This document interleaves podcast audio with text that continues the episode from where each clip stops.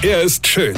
Er ist blond. Und er ist der erfolgreichste Comedian aus Rheinland-Pfalz. Ich werd der Pierpasmus. Exklusiv bei RPA1. Sven Hieronymus ist Rocker vom Hocker. Ich habe euch gestern erzählt, dass ihr mehr Zeitung lesen müsst. Ja, vor allem diese kleinen Nachrichten, denn das sind meistens die kuriosesten. Ja, und immer denkst du dabei, Gott sei Dank kenne ich so Idioten nicht privat. Ja, und jetzt habe ich was gelesen, da habe ich gedacht, nee, komm, das ist nicht wahr. Ist es aber. Passt auf, liebe Hörer und Hörerinchen.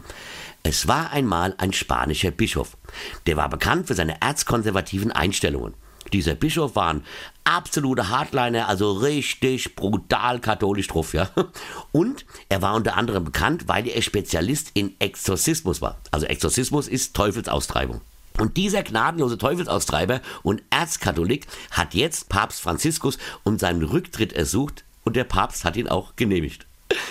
Gut, jetzt fragt man sich natürlich, warum? Ist er zu alt? Ist er zum Islam konvertiert? Ja, ist ihm nachts der Inri erschienen und hat ihm gesagt, ey Alter, mach mal den Abgang, ja, du erzählst viel zu viel dummes Zeug, ich war gerade letzte Woche mit Belzebub esse, ja. Nein, das alles ist nicht passiert. Er ist zurückgetreten, weil er hat sich in eine Autorin satanisch-erotischer Bücher verliebt.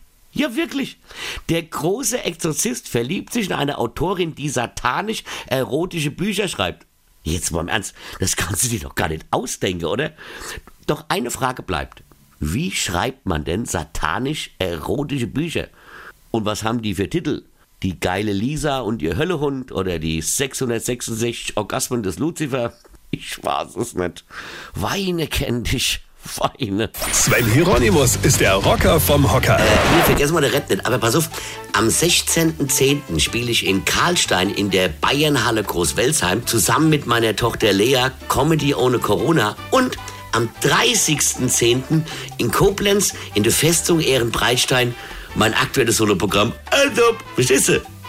Und jetzt weitermachen. Weine kenn dich, Weine. Infos und Tickets auf rb1.de.